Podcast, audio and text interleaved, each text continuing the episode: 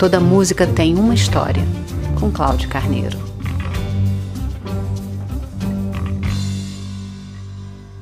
Day Tripper, take one.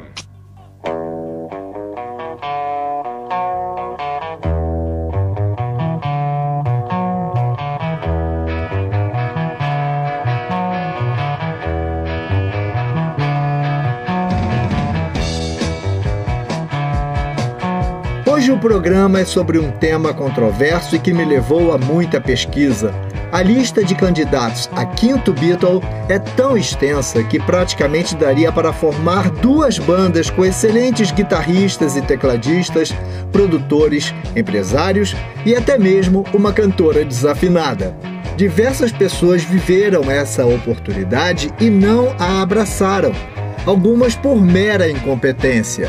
Nossa lista de candidatos a quinto Beatle começa, com justiça, pelo nome do empresário Brian Epstein, que teve grande importância no jeito de vestir e na presença de palco da banda. Ainda em 1962, ele tirou o grupo do Cavern Club, encaretou os rapazes com terninhos e censurou qualquer palavrão no palco, o que foi aprovado de imediato por Paul McCartney. Aliás, em vários momentos, Paul se mostra uma pessoa mais cautelosa do que John, por exemplo, que era mais impulsivo e falastrão. Epstein ganhou tanto dinheiro como empresário bem-sucedido que atraiu artistas como Jerry and the Pacemakers e Cilla Black. Ele morreria acidentalmente em 1967 por overdose.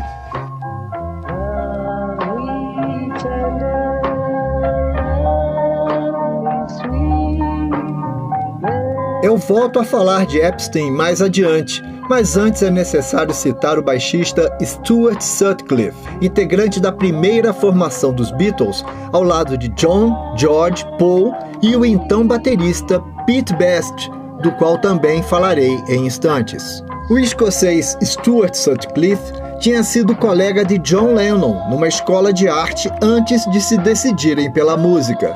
Stuart atendia aos requisitos de ser um Beatle entre eles uma beleza física de fazer qualquer fanzoca desmaiar, mas ele estava mais interessado em seguir a carreira de artista plástico.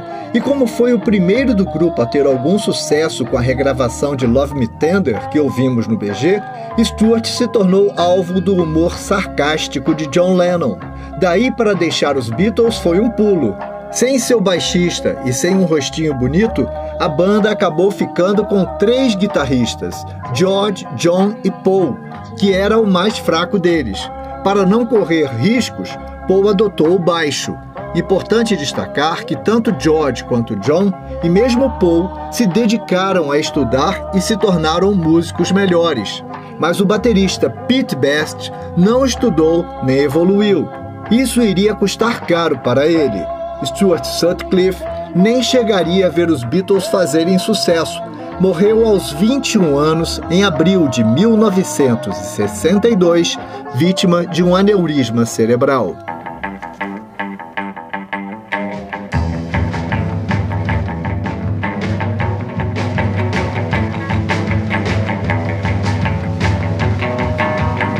Nascido em 1941, Randolph Pete Best foi baterista da primeira formação dos Beatles, ainda com cinco integrantes, e chegou a tocar em shows na Alemanha e Inglaterra. Sua saída do grupo em setembro de 62 é um dos fatos mais obscuros. O estilo deste quinto Beatle destoava dos demais e ele caiu em desgraça quando George Martin determinou que Best não era the best. Desculpe o trocadilho. Outra coisa que pode ter pesado, mas ninguém toca no assunto, é o fato de que ele era indiano e não britânico. Best deixou a banda meses antes do inevitável sucesso que viria com a entrada de Ringo e a produção de Martin. O baterista mais azarado do mundo trabalhou por 20 anos como funcionário público até que decidiu formar uma banda para faturar uns caraminguais all over the world tirando proveito da sua condição de ex-Beatle e tendo no repertório de suas apresentações músicas como Love Me Do, From Me to You e Money, que estávamos ouvindo no fundo até agora.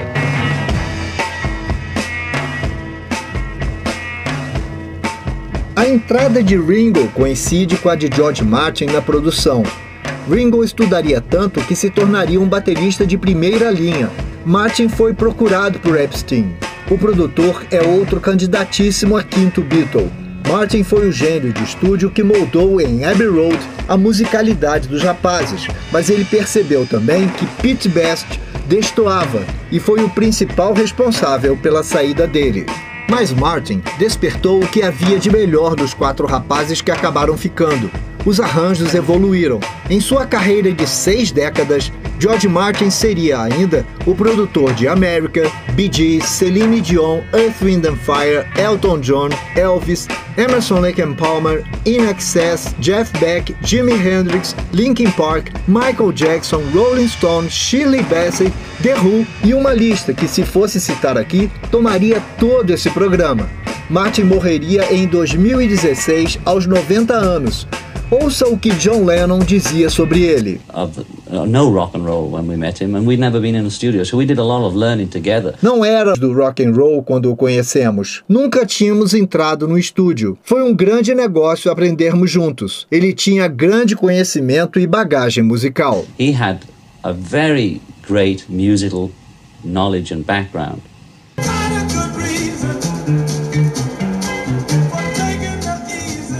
Outro guitarrista que era fã dos Beatles foi Jimi Hendrix, que chegou a executar e gravar este cover de Day Tripper. Jimmy se encontrou e entrou em estúdio com eles, mas parece que não combinaram muito, uma vez que o americano era muito performático.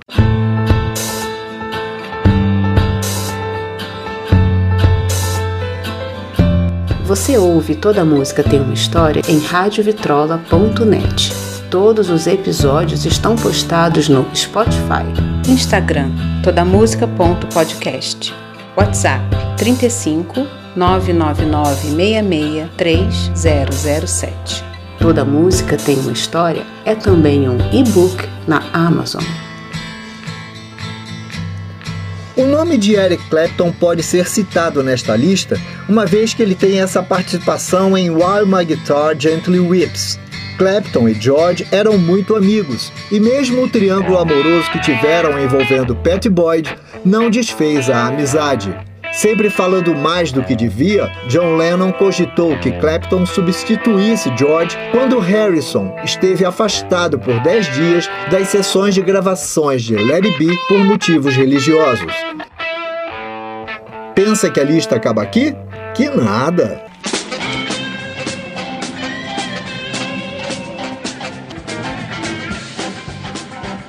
John, sempre ele, Lennon, queria que o amor de sua vida, a artista plástica Yoko Ono, se tornasse o quinto Beatle e cantasse a seu lado e de Paul.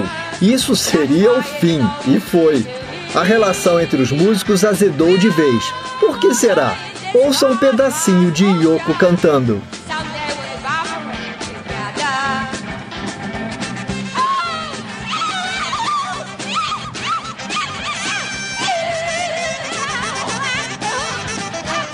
Pareceu uma eternidade, não é mesmo?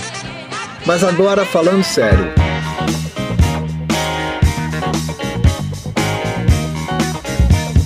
Outro que figura em todas as listas de quinto Beatle é o tecladista americano Billy Preston, esse sim, um talento incontestável. Ele foi o autor desse funk instrumental irresistível que está no BG, Outer Space, que tocou até mesmo no Brasil, que não é muito afeito a executar músicas sem vocais em emissoras de rádio.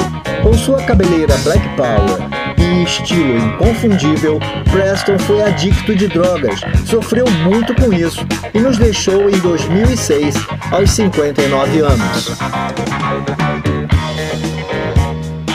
Billy Preston tocou num concerto promovido por Harrison, cuja grana foi revertida para Bangladesh, e nas gravações de Don't Let Me Down e Get Back. Mais uma vez, John Lennon queria que Billy se tornasse o quinto Beatle, mas como o gato escaldado tem medo de água fria, a discussão não evoluiu. Número 1 um na Alemanha, Austrália, Áustria, Bélgica, Canadá, Estados Unidos, França, Irlanda, Holanda, México, Noruega, Reino Unido e Suíça, Get Back é a única canção que revela a participação de um músico, no caso Billy Preston, com os Beatles. E foi também sua primeira canção gravada em estéreo real. A versão que vamos ouvir é a que consta como feita no rooftop, ou seja, no telhado ou cobertura, se você preferir, do edifício da Apple Corporation em Londres em 1969. Na gravação, além dos quatro Beatles, se avista Billy Preston tocando com eles, observado por uma Yoko Ono que não teve a menor chance de cantar, e ainda alguns curiosos e funcionários do estúdio. Em sua última entrevista, Lennon chegou a dizer que Paul cantava Get Back to Where You Once Belong olhando para Yoko. Preste atenção ao solo de teclado que Preston faz no meio da canção. Toda música tem uma história.